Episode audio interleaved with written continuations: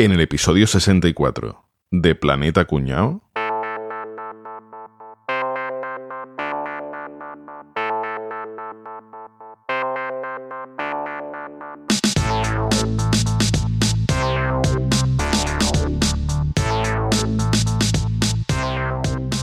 Enrique, alias Aníbal, Segovia, 8 de la mañana. Bueno, chavales, ya, ya estamos todos. Os he reunido aquí, ya sabéis que queremos dar el, el golpe, ¿vale? Os voy a ir presentando uno por uno para que os pongáis, pero por favor no, no, no ha- hablad un poco bajito, ¿vale? Que no se entere la gente. Aquí tenéis, este es Rafa García, alias Router. Es experto en informática y nos ayudará a colarnos en los sistemas del banco. ¿Qué pasa? ¿Me trae ganchitos? Bueno, aquí tenemos a este otro, es eh, Sergio Muñoz Capria. Es el experto en falsificación de documentos. Espera, déjame que termine de comer, coño. Venga, por favor, es para hoy, ¿eh? Venga, va. Bueno, aquí está José María García Caballeto, que es el que nos va a ayudar a escaparnos por las alcantarillas. Eh, ¿Alguno está vacunado del tétano? Tetas no, es que en este grupo somos todos hombres. o sea, bueno, está aquí está José Manuel Boza, alias Matusalén. Se va a hacer pasar por un anciano para engañar al director del banco y así que nos podemos colar más fácilmente. ¿Se va a hacer pasar? No, natural. Por la cara que tiene, no es que se vaya a hacer pasar mucho. ¿no? ¡Despierta! Enrique, Sí. ¿qué tal? Estoy presentando aquí a la gente, por favor. Preparado, preparado. Vale, el, eh, aquí tenéis a Álvaro García, alias el Válvula, que es el que va a preparar toda la logística. Nos ha conseguido la furgoneta gratis, la habitación del hotel gratis, todas las armas, todo gratis. Y si queréis entrada para ver algún partido, también las tengo gratis. Aquí hay uno que no sé muy bien quién es ese señor que va de traje con que pone ahí en, el- en la etiqueta esa pone apoderado del PP. ¿Quién, quién es usted? ¿Qué pasa? Soy Javier Muñoz, alias El Griego. Tú me habías dicho que veníamos a robar, ¿no? Vamos, venga rápido por la ventana. ¿Y yo ligera? ¿Y yo? Que nos han pillado. No, no, por la ventana no, que es una planta 13, tío. Pero que da igual que no trae mala suerte ni nada. Tú dirás, Tira, coño. tira, tira. ¡Jerónimo! Veo mi casa desde aquí. Ojalá abajo un colchón, colchones marmota. Contacta ahora con Planeta Cuñao. Puedes encontrarnos en nuestra web, planetacunao.com, en Twitter, arroba Planeta Cunao. Búscanos en Facebook, Planeta Cuñao, y por supuesto, entra en el grupo de Telegram que sabe más que la Wikipedia, telegram.planetacunao.com. Además, si quieres colaborar con nosotros, compra tus camisetas favoritas en tienda.planetacunao.com o compra en tu Amazon de siempre a través de nuestro enlace de afiliado amazon.planetacunao.com. Oye, pero eso, an- antes en el teatrillo, ¿qué has dicho eso de colchones marmota, Javier? ¿Qué coño es eso? No sé qué es eso. Pero bueno, ¿no sabes lo que es? No me lo creo. No tengo ni idea. Mira, ¿tienes el ordenador cerca? Sí. Entra en comounamarmota.com. A ver, a ver, espérate, que me, me interesa a mí también. A ver, como una marmota.com. Mentira que no sepáis. lo Con que es, tres vamos. W o sin ella, ¿sabes? Con 3W no sé, pero lo que sí tiene es 10 años de garantía los colchones estos, ¿eh? Me enterado. Que te los mandan al día siguiente, ¿eh? Eso me ha gustado un montón, tío. Te lo compras y a 24 horas lo tienes en casa, tío. Caballito, espérate, que lo pruebas durante 100 días y lo puede devolver gratis si no lo... Espérate. Uy, qué peligro, Oh, tío, qué sí, peligro. ahora. Uno, dos. Yo, con tres colchones y medio al año, muy bien. ¿eh? Pero Álvaro, eh, si te lees el, eh, el aviso el aviso legal de la web, eh, pone esta eh, promoción es aplicable a todo el mundo menos Álvaro. Eh, es que- Bueno, pues lo compra mi mujer. está, todo, está todo inventado, lo puede comprar mi mujer. Oye, pero, pero fuera de está, está bastante bien esto, ¿no? Porque tú lo pides, te lo llevan a tu casa, te pasas ahí 99 noches durmiendo y si no te gusta, pues se lo llevan y Te ya va a gustar, lo sé yo. Están hechos en España, ¿eh? No, estos no son colchones chinos que no te vayan a gustar. O sea, que te ponen en 100 días porque saben que te van a No gustar. echarle cuenta lo de los 29 días porque al final te va a gustar seguro. Te lo digo yo. Y te digo más, que se puede pagar a plazos a 0% de interés. Qué maravilla. Ojo, que ¿cómo que- Soy unos coñas. Que la gente entre en comunamarmota.com. Vamos, que la página web, que el nombre es facilísimo. Comunamarmota.com. Y que lo compre de tirón. Así está el voz allá, como una marmota lío puta. Y acabamos de empezar. Es que yo lo pedí ayer y me ha llegado hoy. Lo estoy estrenando. Ah, amigo. Bueno, ¿qué pasa, chavales? ¿Qué tal? ¿Qué tal, Enrique? ¿Cómo estáis? Muy Aquí bien. estamos. Enrique, Nada, ¿y tú? bien. Buenas. Nuestro primer episodio en Cuonda, ¿eh? ¿Cuándo? ¿Hoy? ¿Cuándo? Hoy, Cuonda, ahora mismo, sí, sí. ¿Cuándo? Ya que hemos em- entrado en este mundillo del podcast profesional, pues vamos a hablar de tangazos, de mangazos, ¿eh? De robar al personal. De pegar Pega palo. palo. Bueno, pues a ver, atracos. Vamos a hablar de grandes atracos de la historia. Joder, Mateo Lao, Pino Zamorano, El Dioni, El árbitro de Corea. Algandú. Algandur. Robazo, el de Argandures. eh. Pero bueno, no, no vamos a hablar de ese tipo de, de mangazos. Vamos a hablar de atracos sofisticados, hechos y derechos, atracos que van a parecer que son de película, pero que han sido de verdad. Hay pruebas, algunos se, sabe quién ha sido, en otros no. Telita, ya vais a ver aquí la de Parné, que ha viajado por ahí por el planeta. El chiqui chiqui. Yo sigo en la mano de chiqui chiqui el dinero. Ah, de chiqui, ah, chiqui chiqui de dinero. Estaba pensando en. Vamos a ver, Javier, ahora somos profesionales. Este gesto significa publicidad.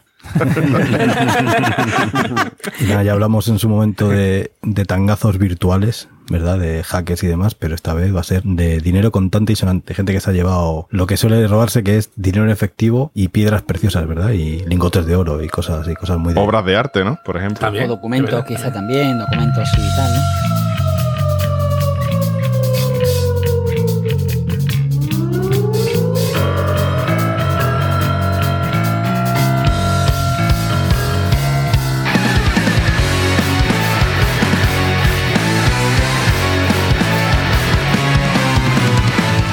Bueno, y venga, ya sin más dilatación, como solemos hacer siempre, venga Javier, al lío. Tengo que contaros un robo que es literal un robo de película. Vamos allá. Voy a contar la historia de Albert Spaggiari. Este pavo, un personazo, en julio del 76 sacó de un banco 20 millones de francos. Si en España con uno estábamos cansados, imagínate con 20. si los cambiamos a día de hoy, estamos hablando de unos 90 millones de eurazos, ¿eh? Poca broma. Este pavo fue detenido, pero no llegó a cumplir sentencia por el robo. O sea, no llegó a ser condenado nunca por el robo. Una cosa súper curiosa. Un buen día tomando un cafelito, vio una noticia en el periódico. La noticia hablaba sobre la red de alcantarillado de Niza. Y en ese momento, boom, se le encendió la bombilla. Porque cayó en la cuenta de que una de las tuberías principales de la red de alcantarillado pasaba por debajo de la cámara de seguridad del banco Societe General. Y dijo, esta es la mía. Qué genio el arquitecto que, que diseñó, ¿no? Lo- Aquello no, no pensó que había una alcantarilla debajo, tío. Escúchame, genio, tío. mírame, fantástico, pero te voy a decir por qué. Porque diseñó la cámara de seguridad, les puso unas paredes de 40 centímetros de hormigón y una puerta que pesaba, dice que pesaban 12 toneladas. Pero no se le ocurrió pensar que podían entrar por debajo. Entonces, el suelo estaba totalmente sin blindar, tío. Todo, estaba, todo era una cámara acorazada. Ah, no me jodas, sí, tío. Sí, sí, sí, sí, fue Me estoy brutal. imaginando ahora mismo el suelo de Arbero como Sí. las casetas de la feria. ¿Te imaginas? Era, era suelo técnico para meter los cables de red por debajo, Álvaro. Ya ves. Lo primero que pensó este hombre es que posiblemente la cámara de seguridad, como lo que se dedicaba era a alquilar pequeñas cajas de seguridad, que tendría algún sensor de, de temblor y antisímicos y tal, ¿no? Seguridad antisímica. Entonces alquiló una y metió un gran reloj despertador y lo programó, lo tenía programado para que saltara a las 12 de la noche. Fue al día siguiente al banco y dice, bueno, si ha pasado algo, si han saltado las alarmas, estará el banco cerrado o dirán algo, tal. Entonces el tío entró, se dio cuenta de que no había pasado absolutamente nada. O sea, de que no tenía ningún tipo de, de sensores antisímicos. Y ya te dijo, aquí, aquí me forro. Ahora sí que sí. La que te voy a dar. Al final se juntó con una chapilla de 7-8 y dijeron, esta es la nuestra. Estuvieron casi dos meses excavando. Al final el túnel tuvo como unos 8 metros de longitud. Bueno, este papa había planificado el robo para que fuera en el puente del 14 de julio, que se celebra el Día Nacional de Francia. Y una vez que entraron a la cámara, pues ya está. Dijeron, bueno, pues esto ya es pan comido. ¿eh? Tenemos tres días para hacer lo que queramos en la cámara. No va a entrar nadie, no hay seguridad absoluta. Es cierto que este hombre lo primero que, que hizo al llegar a la, a la cámara, el Spallari, le dijo a los chavales, a los amiguetes, bueno, ya que estamos en la cámara y no estamos aquí tranquilidad, he traído un poquito de vino, he traído pan, he traído paté y he traído queso y voy a preparar una cena de picoteo, como dicen los franceses. Iba a preparar una cena de picoteo. ¿Os apuntáis? Escúchame, se pusieron a cenar dentro de la cámara corazada y de hecho cuando se piraron, dejaron allí el resto de botellas, dejaron el pan duro, Joder, o sea, lo dejaron Qué todo en la cámara cabrones, eso ya sí que me parece fatal. que empezaron a abrir, después de la cenita de picoteo esta, empezaron a abrir cajas de seguridad. ¿Qué hizo con las fotos comprometedoras que había encontrado en las cajas de seguridad? En vez de llevárselas para hacer chantaje, las pegó en las paredes de la cámara de seguridad. De forma que cuando entraran los, cuando entraran los policías y los periodistas, todo el mundo pudiera ver quiénes son los que estaban, pues, fotos de, yo qué sé, políticos desnudos y directores de banco, tal, no sé. Además dejaron escritos en la pared que pusieron ni armas, ni violencia y sin odio. Mi arma. Mi arma, Mi arma. Eran sevillanos. mi armas y en otra pared hemos sido engañados. Hemos sido engañados. Entonces, os he dicho que lo detuvieron, pero he dicho que no cumplió sentencia. ¿Qué es lo que le pasó a este hombre? Pues este hombre hizo una cosa muy curiosa, es que el tiempo que estuvo encarcelado en prisión preventiva fueron varios días, estuvo sin hablar, no dijo ni mu, y de repente un día, sin venir a cuento, le dijo al policía, oye, que ya estoy cansado, quiero confesar, quiero hablar de cómo planifiqué el robo, pero no te lo voy a decir a ti, se lo voy a decir al juez. Quiero que me llevéis al Palacio de Justicia, pero yo hablar en persona con el juez. Total, que empiezan a hablar con el juez en una sala grande y en un momento le dice el, bueno, yo le voy a decir a usted cómo se hizo, pero solo se lo voy a decir a usted al oído, al juez le dice. Si me da usted permiso para levantarme y acercarme a usted. Total, que ya el juez estaba hasta la polla y dijo, venga, va, acércate, dime lo que quieras ya, que yo te lo quiero cerrar. Y el tío, en el momento en que se levantó y se acercó al juez, empezó a a coger carrerilla, carrerilla, carrerilla y saltó por una ventana que había detrás. Escúchame, saltó por una ventana que había detrás del juez. Para su desgracia, debajo no había un colchón marmota, no lo había, cayó encima del coche, ¡boom! Y se fue en una moto que le estaba esperando, una, alguien con una moto arrancada, se montó en la moto y se piró. Y se perdió. Nadie sabía más de él hasta que ya unos años después publicó un libro que tuvo un acuerdo privado y tal. Bueno, en fin, y hasta aquí la historia de Albert Spallari. A mí me molan mucho las películas de donde se preparan la- los golpes, tío. Me, me molan bastante. Me gusta mucho Bonnie and Clyde. Y una que me flipó en mi adolescencia, le llaman Body, que por cierto creo que han- la han hecho ahora otra vez y eh, la misma mierda, pero más moderna. Y hay un montón de pelis guapas de hechas de, de golpes, tío. Hombre, es un, gen- un género clásico, ¿no? Y De- además son golpes que están basados en hechos reales, ¿eh? Hay muchas que son de, muy rocambolescas, pero pocas con misión imposible, ¿no? Que al final no, se, no se trata más que de un atraco, pero bueno, aquello ya es. A mí, a mí me gusta mucho la de Plano Oculto, no sé si la he visto, de Denzel Washington y Clive Bowen, que la ponen cada 15 días en Telecinco o en Antena 3, siempre la ponen por las noches los domingos. La que más me gusta de robos es La Jungla de Cristal, tío, que al fin y al cabo es una película de robos, ¿no? Si te soy sincero, ni me acuerdo de la que va a la jungla de cristal. Pero estáis, estáis gilipollas, ¿o qué? Iros, o sea, colgad y os vais a ver La Jungla de Cristal ahora mismo.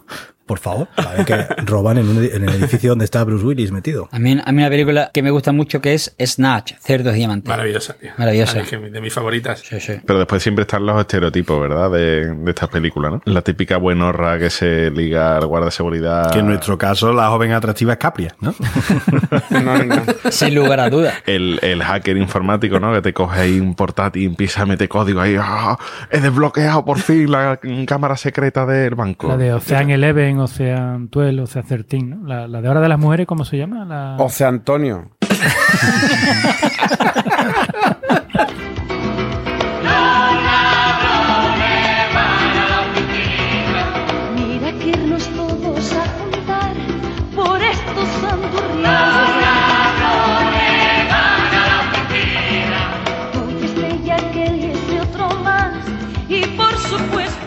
Bueno, caballito, pues venga, tu caso, por favor. ¿Os acordáis de la, de la Segunda Guerra del Golfo, no? La guerra de Irak, que fue en el 20 de marzo de 2003, fue cuando empezó la guerra, ¿no? Aquello de la época de lo de los Azores, ¿no? Con Aznar y el Bush y compañía. Estamos trabajando en ello. Pues la guerra empezó el 20 de marzo de 2003, que Estados Unidos envió 225.000 soldados para derrocar a Saddam Hussein. Dos días antes, a las 4 de la madrugada, justo antes de empezar a caer las bombas sobre Bagdad, uno de los hijos de Saddam Hussein entró en el Banco Central con una carta del padre. José Antonio. Que me ha mandado mi papá aquí. El director del banco se creyó que iba a ser una cosa, yo qué sé, va a venir el señor ministro, o viene aquí Saddam para alguna cosa importante, urgente, de última hora, a ver qué pasa. De hecho, estaba solo el director del banco, no, no había ni los trabajadores todavía. Y lo que se presentó fue el, este, el hijo de, de Saddam Hussein, que se llama Qusay Hussein, era el jefe de los servicios de inteligencia de Irak y además responsable de la guardia personal de Saddam. Y llevaba una carta escrita de su padre que autorizaba el reembolso de, ojo, mil millones de dólares en efectivo. En efectivo. En efectivo. Efectivamente. 900 millones de dólares en billetes de 100 dólares y unos 100 millones de euros. Sería para cubrir la semana, ¿no? La paga. Imaginaros que era tanto el volumen que ocupaba este dinero que tuvieron que cargarlo en tres trailers, ¿vale? Estuvieron dos, dos horas cargando billetes en los camiones. Total, que cuando llegaron los trabajadores al banco por la mañana no quedaba ni rastro de los mil millones de dólares que se habían llevado. Y aquí bien empieza ya lo interesante. Unos dicen que los camiones cogieron rumbo a Siria para cruzar la frontera en algún punto así poco vigilado y otros dicen que lo llevaron directamente al palacio de Saddam Hussein. Porque cuando las tropas llegaron al palacio de Saddam había 650 millones de dólares en efectivo. Y yo, impresionante. 650 millones de efectivo, que hacían con tantísimo dinero, tío? Me parece un- Bueno, una o locura. eso fue lo que declararon las tropas, ¿no? Exactamente, porque el tema es que Si ¿dónde, sacó mil. ¿dónde están los otros 350 millones que faltan? Se lo gastó en dos días, ¿no? El caso es que las tropas de Estados Unidos mataron al Qusay Hussein en julio de ese año. Entonces el secreto se lo lleva a la tumba. Nadie sabe dónde están esos 350 millones si realmente de los 900 que se llevaron, los que encontraron en el palacio eran parte del botín de lo que sacaron del banco.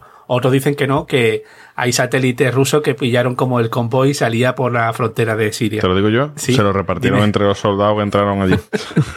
Pues mira, no fue lo único que se repartieron. Cuando mataron al, al Qusay Hussein, los iraquíes, que ya sabían que este tío estaba, le gustaba un montón el dinero y los coches, asaltaron su garaje. En realidad tenía 11 garajes, pero había uno de ellos que era donde tenía la pata negra. Tenía 1.200 coches de lujo. Qué barbaridad. Había gente que ya sabía qué coches tenía y con qué coche entraba y salía, y directamente fueron a saltar y se llevaban los Rolls Royce a patadas, se llevaban los Bentley, se llevaban los Ferrari, los Maserati a saco. Y el de los que no se podían llevar porque estaban en ese momento sin gasolina o lo que sea, los desmontaban y se los llevaban a pieza. A ver si lo del robo del dinero era para gasolina.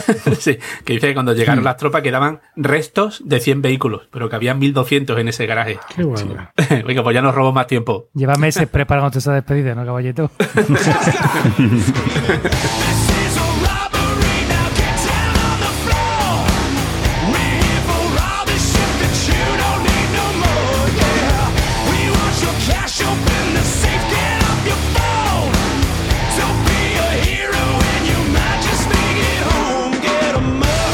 Rafa, te ha tocado. Me ha tocado. Yo quiero contar un robo gordo y muy cuñado, tela de cuñado, porque es que, eh, ahora os cuento, nos tenemos que ir a Boston, en Massachusetts, en el año 1990, ¿vale? Allí está el Museo Isabella Stewart Gardner, que era una señora filántropa, hija de irlandeses que migraron a, Estados Unidos, tenían muchísima pasta, tema de minería, etcétera. Pues niña con gran educación, con muchísimo, muchísimo dinero y con muchas obras de arte en su poder.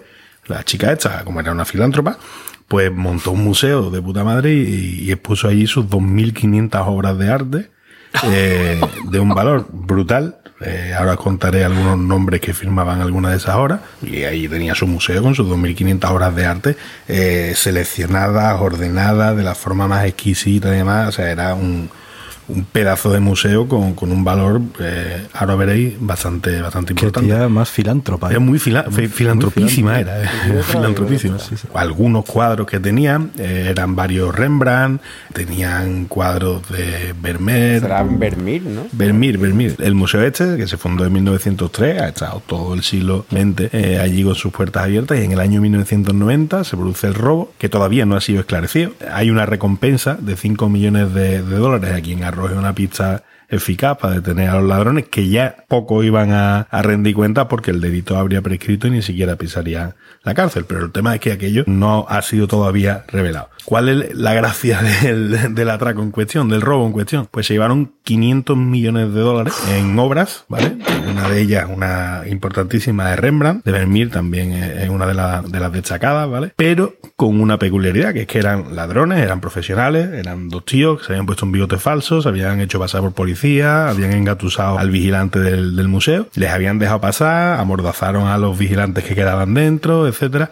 Y bueno, todo bien, todo muy peliculero. Y ahí es donde entran los eran bastante catetos, ¿no? Porque se ve que de arte entendían poco. Y en vez de descolgar el cuadro y llevárselo, cogieron una navaja, cortaron el lienzo a la altura del borde interior de- del cuadro, pues supongo que lo, enrollarían o algo así y se lo llevaron.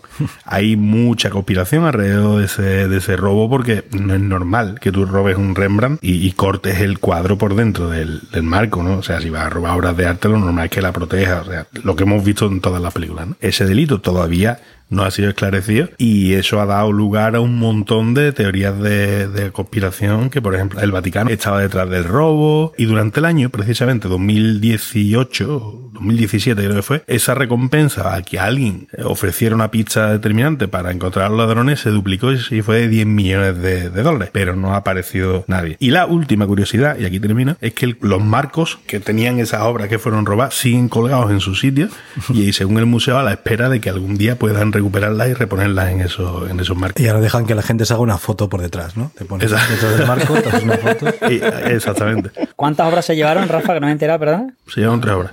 ¿Tres obras valían 500 millones? Exactamente. O sea, Joder. un Rembrandt y tal. pues Y se ve que, que no eran ladrones de arte, de arte, ni siquiera con conocimientos, porque ya te digo, había obras allí de Tiziano, de Rafael, no mía, sino del Rafael, la tortuga ninja. El cantante. ¿eh? La tortuga ninja. El de los lunchaco, ¿no? se ve que no, que no tenían eh, un interés artístico y supongo que ni siquiera económico, porque si tú robas un Rembrandt y te dan un cacho, porque te han cortado. Pero supongo, Rafa, que sería la única manera de poder llevárselo de manera rápida y ágil. A lo mejor, eh, bueno, a lo mejor no, seguramente esos marcos estarían con un sistema de seguridad gordo y tal. Yo una cosa que me pregunto siempre, cuando roban un cuadro tan valioso, lo van a vender, pero el que lo compra no puede hacer público que ha comprado ese cuadro, ¿no? Porque puede fardar. Eso En te su pasa. entorno más privado, supongo que sí. Es como dice, mira, aquí yo me compro una radio para el coche en la Alameda. Eh, no lo vas publicando a los cuatro vientos, pero a tus colegas sí se lo. Pero el volumen le subes ahí, ¿no? Sí, pero, pero si después el tío que lo ha comprado quiere venderlo, eso saldrá a la luz de pronto de, oye, tengo aquí un Rembrandt, de, oye, pero este Claro, Rembrandt no no. es el que se robó en el No año puede 90 vender, en claro. tal galería. Eso, no- eso no pasa, tú, Javier, tú que eres más de Lampard. Yo no soy de la asociación de padres y madres. no sabía que iba a decir eso. A mí lo que me resulta curioso es que se lleven tres sobras, coño, pues llévate el plato principal. Mira, fueron algo más de tres horas, ¿vale? Os cuento. De hecho, fueron 13 obras, no tres, fueron 13 obras las Trece. que- Hombre, de 13. 13 a 3 hay, Claro, se hay escucha 10. más. ¿sabes? No, no, no, más. pero, pero no eran solo. Había, se llevaron dos lienzos de, de Rembrandt y de Vermeer, se llevaron otras dos de Rembrandt con algo menos de valor, y también se llevaron algunos objetos, un matraz de bronce y demás, con lo cual lo de cortar el lienzo no parece que sea muy lógico por cuestiones de, de, de rapidez o de llevárselo fácil, es que se llevaron cacharros que pesaban. ¿no? Y eso que tuvieron tres obras, si llegan hasta cuatro obras o cuatro obras y media, se hubieran llevado. ¿eh? Nos van a echar de cuenta, ¿eh? Seguro. ¿Cuándo? ¿Cuándo? ¿Cuándo? No puede ser que en un segundo me perdí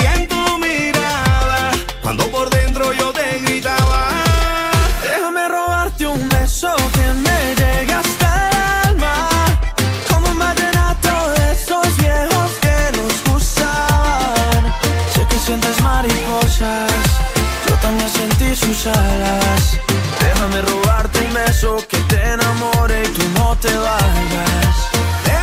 Bueno, Capria, ¿Qué pasa, hombre? Bueno, pues te voy a contar yo otro mangazo gordo. Escúchame, son súper originales. ¿Cómo cree que apodaron a este robo? Pues no tengo Venga, ni idea. El robo del siglo. Venga, venga. El atraco del siglo. Madre eh. mía. Yo, Qué original. de verdad, macho, dudaba entre eso o la octava maravilla. ¿no? No tienen poca imaginación esta gente para ponerle apodo a, a los robos, ¿eh? A ver, yo voy a contaros el robo de diamantes de Amberes, ¿vale? Aquí los ladrones robaron diamantes sin engarzar, oro y otro tipo de joya por un valor de más de 108 millones de dólares. Está Joder. mal. ¿Te imaginas que se llama el robo de diamantes de Amberes y no se llevan diamantes? Y es en Albacete. Pues esto fue en el fin de semana del 15 al 16 de febrero de 2003.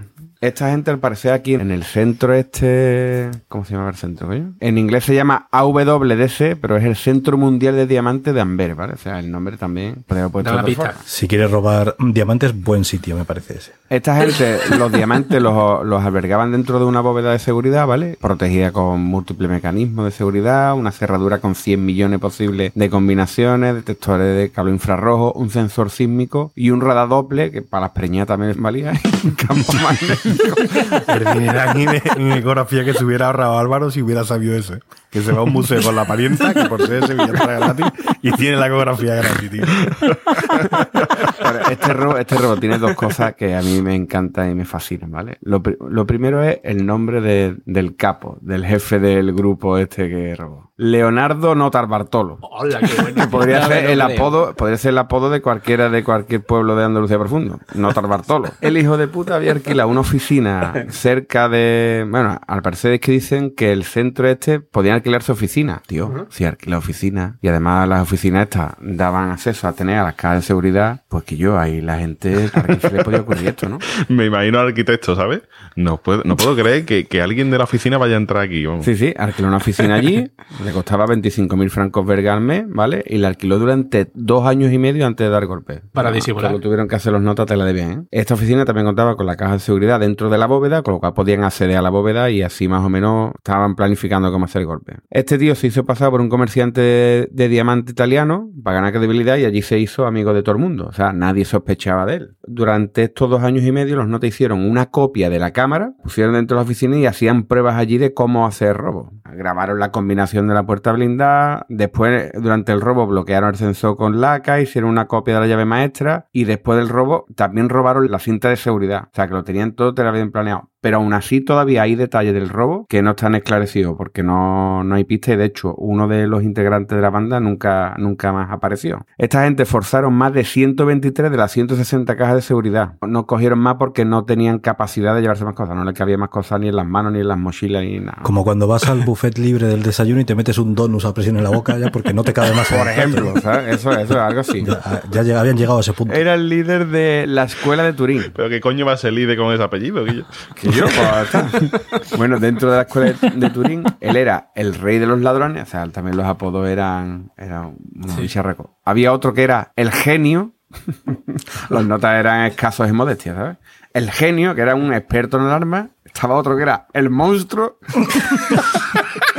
Y otro el titán. Y el otro el crack, ¿no? no, que no sabemos si este, este dice que, que era experto en electricidad y cerradura, y después teníamos Campeón. el maestro de las llaves, que era el maestro de los duplicados, ¿vale? Los trincaron a todos menos al maestro de las llaves, ese que nunca apareció, claro, porque es cerradura. Montó Mr. Ming, ¿no?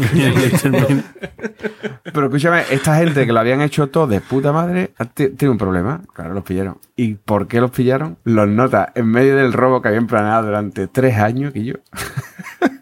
El nota Bartolo. el nota Bartolo es para darte así a mano abierta. Se dejó medio bocata de salchichón por comer. y le pillaron el ADN, tío, no me jodas. pillaron la ADN, tío. Hostia. El Qué campeón, tío. Con ese apellido tenía que ser gilipollas, así que normal. Muy de torrente eso, ¿eh? Después de medio bocata de salchichón. De salchichón del Lidl, además. ¿eh? De oferta, eso, de oferta. Y dice la policía, Sister Bartolo, Sister Bartolo. ¿no?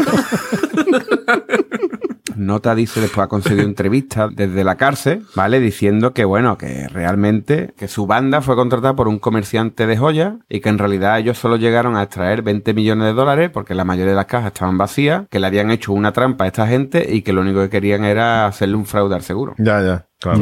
Y nada, y esto, que la verdad que yo creo que tiene muy buena pinta y la verdad que me ha dado tela de coraje que no esté en español, es el tema del- de un libro, o sea, han escrito un libro sobre este robo, se llama Flawless en inglés, pero no lo he visto que esté en español, de Scott Andrew Selby y Greg Campbell, y además la Paramount Picture ha comprado los derechos de este libro y JJ Abrams va a rodar la Hostia, película. JJ Abraham. Entonces nos esperamos. Ya te digo yo que de salchichón no será el bocadillo. No será bocadillo, ¿no? Será de- pues, espero que sea de mortadela con aceituna, que yo que sería guapísimo. De mortadela Mickey Mouse. Un serranito de menta, no te jode. Y dice, no, y dejó allí la colilla del pimiento. y nada, este, este es el robo, este es el robo. Magnífico. Una mattina mi sono alzato, oh vela ciao, vela ciao, vela ciao, ciao, ciao. Una mattina mi sono alzato e ho trovato l'invasor, ciao, vela ciao, vela ciao, ciao, ciao. Partigiano, portami via, che mi sento. Pues nada, seguimos para adelante, ¿no? Álvaro. Pues mira, yo vengo a contar un poquillo la historia de Estefan, creo que se dice eh, Brit Beiser, ¿vale? Brit. La cerveza, ¿no? Qué buena está Sí. fresquita la. Este tipo de- es un francés, nació en 1971 y debe ser uno de los ladrones de obras de arte más prolíficos de, de todo el mundo. El nota ha admitido haber robado 239 obras de arte a un ritmo de aproximadamente un robo cada 15 días. Joder. O sea que no, no que haya pegado un gran golpe y se ha llevado las 239, sino poquito a poco, ¿sabes? ¿Pero cuánto tiempo has estado robando? Pues seis años eh, más o menos se llevó O robando. sea, que el tío era bueno, tío. Porque seis años mangando y no te pillan, cada, uno cada 15 días más o menos. Y además el, el modus operandi que tenía el nota era súper peculiar. Él no iba a grandes colecciones, grandes museos, ni nada por el estilo. Él iba a museos regionales, a pequeñas iglesias, cosas así, que estaban bastante más desprotegidas que los museos grandes. Conseguía trabajo de camarero cerca de ese sitio. Estudiaba así un poquillo durante una semana, diez días, cómo se movían los vigilantes y tal. Y después iba él de visitante. Y cuando iba de visitante iba con su novia y el 60% de los robos lo hizo con ella. ¿Ella qué hacía? Acogía al vigilante, no sé, le enseñaría las tetas o no sé lo que hacía, o le decía, le, le decía, mira pajarito, algo de eso. Y él, mientras tanto, pues se dedicaba a robar. Era un robo a lo mejor en cada museo de estos, pues 239. en total. Y así se llevó el nota esos seis años. Después nunca robaba las obras para venderlas. O sea, el tío se consideraba un amante del arte. Lo que hacía era que las acumulaba. ¿Dónde las acumulaba? En casa de su madre, en su habitación. Al lado del póster de Samantha Foy de Sabrina, ¿no? Ahí tenía, tenía sus obras de arte. Es cierto que no eran obras de arte, no eran Rembrandt, como lo que estábamos diciendo antes, ni cosas así parecía. Pero bueno, también había obras de gran valor. La más cara que se llevó era Sibila, princesa de Cleve, de Lucas Cranach el Viejo, que iba a ser subastada por un valor de en torno a unos 6 millones de euros Joder. y se la llevó en nota de- del castillo Baden-Baden en Alemania. Así como que no queda la cosa. Campeón. La madre dice que nunca pensaba que las obras eran robadas, sino que su hijo se la compraba con su dinero. Con la paga, no, ¿no? sé cuánto gana un camarero en Francia, pero su puta madre, ¿sabes? El hijo le decía, al hijo le decía, mamá, para obra robada. La que tengo ahí colgada. Colgada. Pero es que imagínate. Pero, pero Estefano, otra vez otro puto cuadro. Que sí, mamá. que- La cosa es que el tío sí que tenía ese un gran conocedor de- del arte de entre los siglos XVI y XVII, que era sobre todo lo que robaba, arte de esa, de esa época. Arte con el cuadro. Arte con esto. El nota se enteró de que una de las obras que había robado era falsa y lo que hizo fue quemarla. Porque decía que ya para él no tenía valor. Si eso era falso, ¿para qué, para qué iba a seguir? Eh, bueno, Nota lo detienen por primera vez porque este sí ha sido detenido, ha sido juzgado y ha estado en la cárcel. Lo detienen por primera vez en Suiza y le prohíben entrar al país hasta febrero del 2000. En esos tres años, Nota siguió entrando en el país a diario y robando cada 15 días, ¿vale? Joder.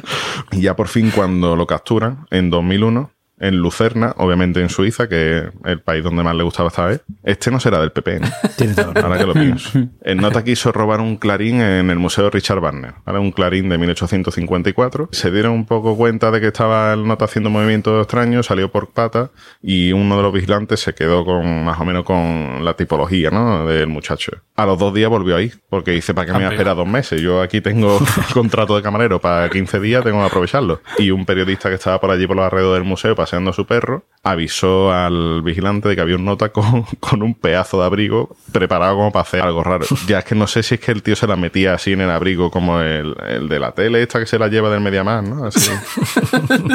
Ahí el vigilante obviamente estaba de guardia, el mismo que lo había visto dos días antes, lo pilló, lo trincó y ya sí que lo metieron en la cárcel. Él era francés, lo detienen en Suiza, tienen que preparar papeleo para la extradición de las obras de arte, toda la historia. La madre se cargó casi todas las obras de arte que tenía en nota metida en la habitación. que ella dice que no sabía que eran obras de arte de gran valor, pero por si acaso, una las cortó a tijera, otra las acuchilló, otra las tiró a ródano directamente, ¿sabes? De las 239, solo, solo unas 100 han sido recuperadas. Y el momento cuñado que tiene este tío era que se sabía de pe a pa todo lo que había robado y cuando le estaban enumerando en el juicio todas las obras, el, el magistrado que lo estaba enumerando y tal, se equivocó en alguna de ellas y no te fue a corregirle. No, no, no, perdona. que esa no. que esa no. que esa no, Esa la no, tengo esa yo. no. Esa no la tengo yo. Yo Esa la no. que tengo de este artista es tal. Y esta es la vida de, de este muchacho.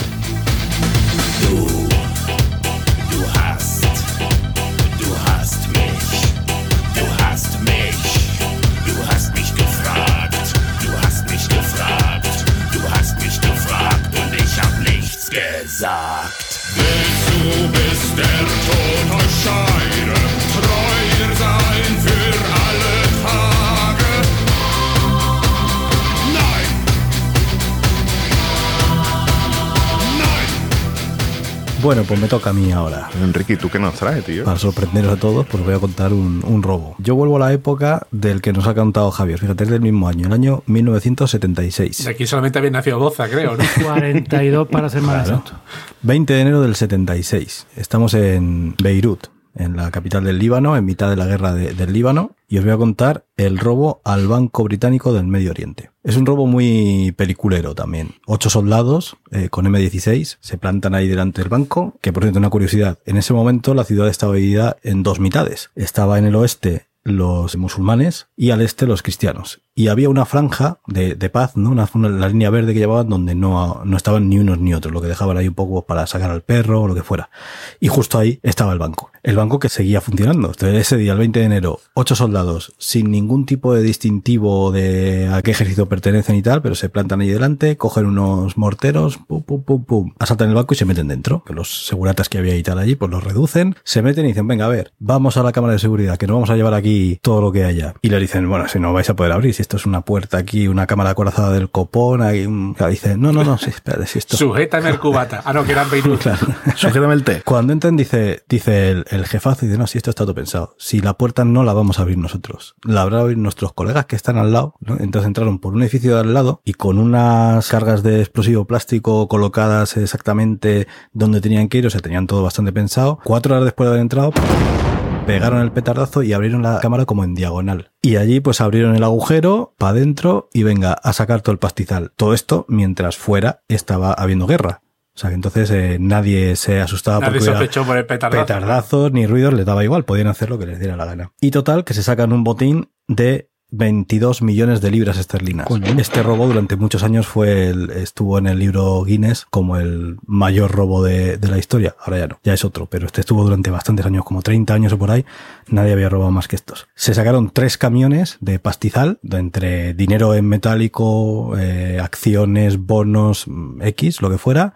La curiosidad de este tema es que en, en el artículo que me he leído yo que para informarme sobre esto, pues no está claro quién ha sido el autor. Durante mucho tiempo decían, a ver, aquí hay varias opciones. Una de dos, que se hayan juntado los cristianos y los musulmanes y hayan preparado el golpe para, para llevarse la pasta. Esa teoría es un poco rara porque sobre todo en ese momento los bandos eran bastante irreconciliables y no parecía posible. Luego dijeron, bueno, pues han sido los musulmanes con la mafia corsa o siciliana que han preparado el palo y tal. No, Tampoco lo, lo de la mafia, esos son chungos, ¿eh? La mafia esta del, del cosa, mm, lo conozco yo y son chungos, chungos. ¿eh? Y luego, pues ya directamente, pues eh, había otras teorías que hablaban de mafia rusa, eh, del Mossad, como siempre, al Mossad siempre se le mete en cualquier fregado que haya, pues está el Mossad de por medio. Cualquier movida que haya. O incluso hablaban del IRA, ¿no? De, Irán nota, Irán nota, ¿no? Eso, son unos que están siempre enfadados, ¿no? Claro, sí, que están ahí. "No, vamos a robar un banco. Ay, no, pero no, no. Según cuentan, eh, las SAS del Reino Unido, que son las Special Air Service, sí. un grupo especial de, de soldados, recibieron la orden de ir al, a este banco, abrirlo y llevarse documentación que había valiosa dentro, papeles necesarios para la guerra o para lo que fuera, y dijeron, y os lleváis un poco de dinero para que esto parezca un robo. Disimula. Pero se le fue un poquito de la mano, ¿no? Lo del poquito de... Se Sí. le fue de la mano, ¿no? Se- El caso es que parece que este hombre le dijo incluso desde dónde habían salido los soldados estos del SAS y así fue. O sea, claro, eran gente muy especialista en hacer este tipo de cosas y eran gente muy preparada del ejército. La documentación la recuperaron, la documentación debió de aparecer donde debía de aparecer, pero es que se llevaron todo el dinero que había en el banco. Y eso es lo que nunca se ha sabido dónde acabó.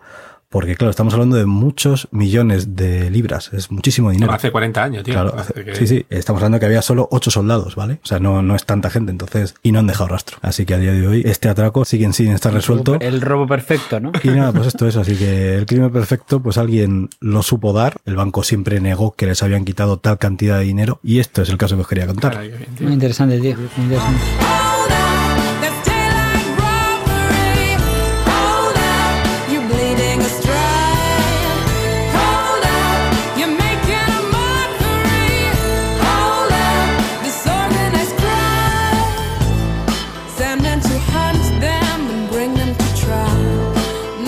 Así que bueno, Boza, ya solo quedas tú. Vos está como una marmota, ¿eh? Yo te digo, me llegó el colchón hoy, eh, lo pedí ayer, maravilloso. tío.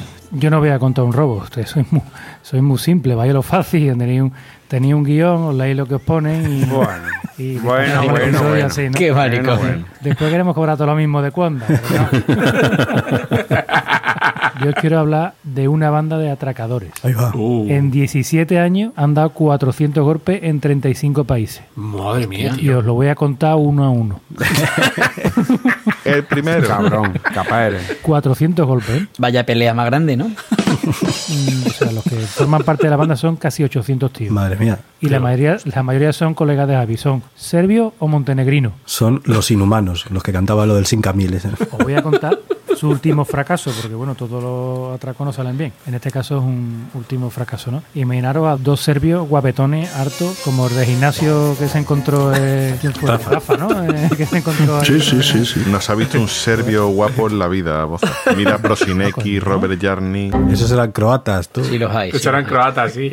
Bueno, pues imagínate un serbio, un serbio guapo, ¿vale? Parece así, dos turistas millonarios, estos que se los en hoteles de lujo y tal, tal, tal. Y los notas se paran de joyería en joyería para comprarse un reloj y tal, ¿no? Pero lo que hacen los notas es vigilar las joyerías, ver cuándo se entra, dónde se sale. El liquindoy, claro. Exactamente, al liquindoy. Pero no se dan cuenta de que hay 30 agentes de la UDEF, de la Unidad Central de Delincuencia Especializada y Violenta de la Policía Nacional, vestidos de paisanos que le siguen los pasos. ¿Cómo lo vamos a hacer así? ¡Marichocho! Todos los que había en la calle, en, la- en Gracia, en Barcelona, todos los que había en la calle eran policías, porque estaban ellos dos y 30 alrededor. Esto pasó el año pasado, ¿no? Me pillé a mí en Barcelona ese. Qué casualidad. La casualidad. Pero tú no eras uno de los guapos. No, no, no, no, no. Coño, que me, que me acuerdo yo que me pasó que estaba yo por allí, claro. No, no, no. Que casualidad que tú estuvieras también en Barcelona. Bueno, pues después de todo esto, al día siguiente lo detienen tras un atraco de 400.000 euros en anillo en 48 segundos, en una de las joyerías más caras de la ciudad. La Interpol dice que es sin duda la mejor banda de atracadores de joyas de la historia. Lo que hicieron en Barcelona ya lo han hecho en otros sitios, en Japón, en Suiza. El que fundó esta panda, esta panda no, esta banda, dice que lo hizo como una protesta contra Alemania y Francia por la ruptura de Yugoslavia. Di que sí. Es un, un tipo que se ha autoproclamado el creador de la banda, pero bueno, una banda con 800 tipos. Pues dime tú si es verdad que es el creador o que no es el creador. El tío dice que es un ladrón, pero que es un gentleman. Que lleva relojes caros, que conduce cochazos y que se alojan en hoteles de 5 estrellas. Es un truán, es un señor. El robo que le da el nombre es el mayor robo de diamantes de la historia del Reino Unido. Sucedió en 2003 en la joyería Graf. En tres minutos, dos tipos de esto con traje y peluca salieron con 23 millones de libras. Que eso en peseta es una pasta. ¿eh? Empecé a tener viejo. En peseta es una pasta. En el domicilio de uno de los sospechosos, Escola Llana encontró un diamante de estos que robaron en un bote de, de crema facial. ¿A qué película os recuerda eso? A la Cifuente, ¿no? A mí me has dicho de crema facial y ya me he ido para Cifuente del tirón. Y ya, ¿En qué película un ladrón guardó un diamante en un bote de crema facial? En La Pantera Rosa. Entonces la prensa bautizó así a la, a la banda, ¿no? A- se llaman los Panteras Rosa. A los ladrones les gustó que le pusieran ese nombre y de hecho alguna vez atracaron vestidos de rosa Hostia. y guardan peluches de la Pantera Rosa en los hoteles donde preparan los, los asaltos para que después la pelusilla los encuentren. Es tipo Sean Eleven o, o una cosa así. En una feria de joyería de Suiza se infiltraron como operarios, cambiaron los cristales blindados de las vitrinas por cristales normales y cuando la feria empezó se hicieron pasar por visitantes y se llevaron todas las joyas. Claro, los cristales eran como... Hostia, me parece grandísimo. Aún así, bueno, han hecho un robo súper súper famoso en Tokio. Robaron con un bote de gas lacrimógeno en la joyería Le Supreme Diamant. En 36 segundos se llevaron el famosísimo collar Condesa de Vendôme, que tiene 116 diamantes. Famosísimo, sí, sí. al final nos cuenta los 400 robos, mamón.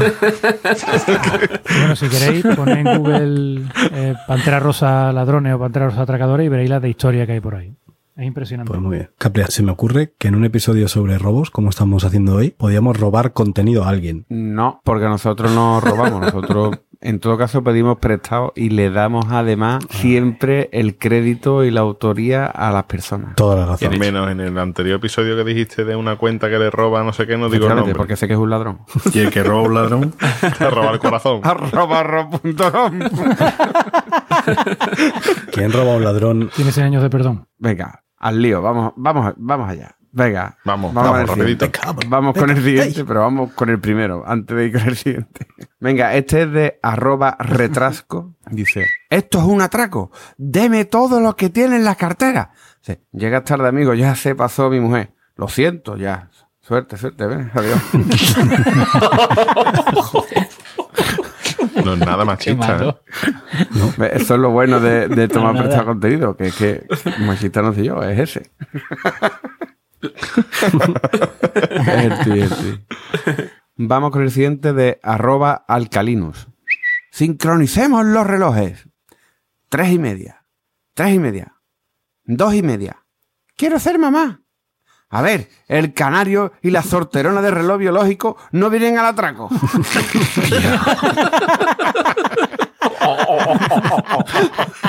Qué elaborado, tío. Madre mía. Claro. Qué bueno. Venga, vamos con el siguiente. vamos con el siguiente de arroba pajarita story. Esto es un atraco. ¿Eso no debería decírmelo ya arriba en vez de por el telefonillo? Ay, los nervios. Eh, ¿Cartero comercial me abre? Sí, pero ya, llame al B, llame al B. ¡Qué bueno, tío! Vamos con el siguiente de arroba xmrx23. Dice, manos arriba, esto es un atraco. ¿Como los gorilas? Tú calla, Melody. Todos caminamos.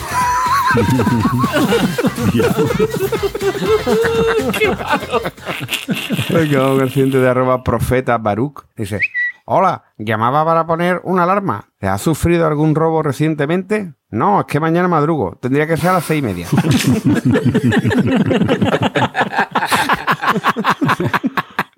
Ay, qué simple, pero Venga, qué bueno. repetimos con otro de retrasco, arroba retrasco.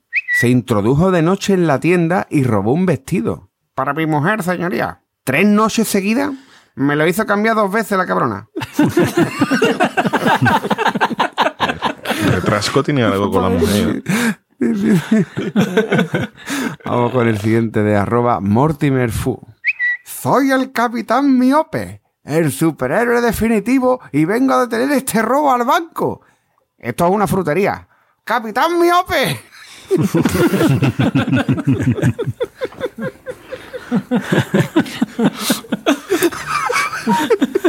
Horrible, ¿eh, Guillo? Ese es horrible. Flojito, flojito. Muy flojito, ¿no? Ese lo busca esta noche, ¿no? Es como el, el- el chiste que entra un ludópata en una frutería y dice, ¿me da dos sandías y tres avances? No, otra vez. Vaya día llevamos entre todos. Vamos con el siguiente de arroba profeta Baruch. Estos son los implicados en el robo, señor juez. Presuntos implicados, fiscal. Voy. ¿Cómo hemos cambiado? ¡Qué lejos ha quedado! Algo así.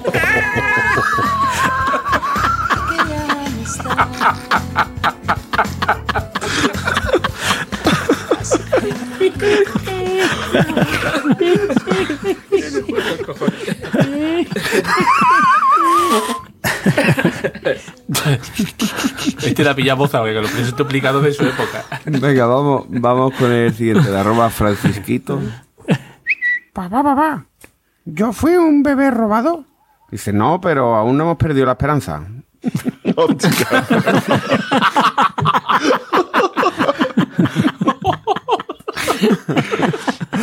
Venga, y terminamos con, con otro de retrasco que hoy ha hecho hat-trick. Qué cruel. Dice, papá, papá, he robado un reloj. Dice, bueno, devuélvelo y todo solucionado. ¿Tú lo quieres, papá? No, no, yo no. Ah, vale, pues muchas gracias. ¿Eh? no lo había entendido. Pues yo que se la había robado al lo padre, ¿no? Que- No lo expliqué, tío, sé que es peor. Ah, ah, Ah, tío, tío, ¿no? ahora lo he entendido yo, ahora lo he entendido yo, qué bueno. Y hasta aquí lo estoy. Bueno, pues. pues nada, yo creo que vamos a dejar de robar bytes a la gente de su colección de datos para escucharnos, ¿eh? porque creo que ya por hoy suficiente. Así que bueno, Rafa, Rafa está metido en internet ya en como una marmota.com porque necesito un colchón, estoy reventado, necesito dormir bien, tío. No necesito. pues mañana mismo lo tienes. Caballeto. Yo me despido con la frase esta tan famosa de Bertolt Brecht, que robar un banco es un delito, pero más delito es fundarlo. Qué, qué cosa más bonita. Tía, qué bueno. Este caballero, este caballero es único, ¿eh? es único. ¿eh? Es muy duro de pedir, pero es más duro de robar. Boza, ¿Qué pasa? Yo me voy ya, yo, yo no soy como Rafa, yo ya tengo mi marmota y me voy ya al sobre. Yo estoy tieso. Álvaro. Eh, ¿Cuándo se cobra lo de Cuonda? ¿Para comprarte un colchón o qué? Me tengo que comprar un colchón. Me han dicho que tienes uno muy guapo, ¿eh? ¿Cuándo se cobra lo de cuándo? Bueno, Javier, por, por alusiones. Por ilusiones, mu- muchísimas. Ya mira, ilusión el último se pierde. Yo quiero hacer un llamamiento a los señores cronistas de robos y, oh puta, ponerle otros motes, que siempre ponéis el mismo mote, ¿eh? El robo del siglo, el atraco del siglo. Y carajo ya. El golpe perfecto. Que es que soy como los dueños de perros, te lo llamáis Lassie. Y, y Rocky, Rocky y Lassie, venga, llame.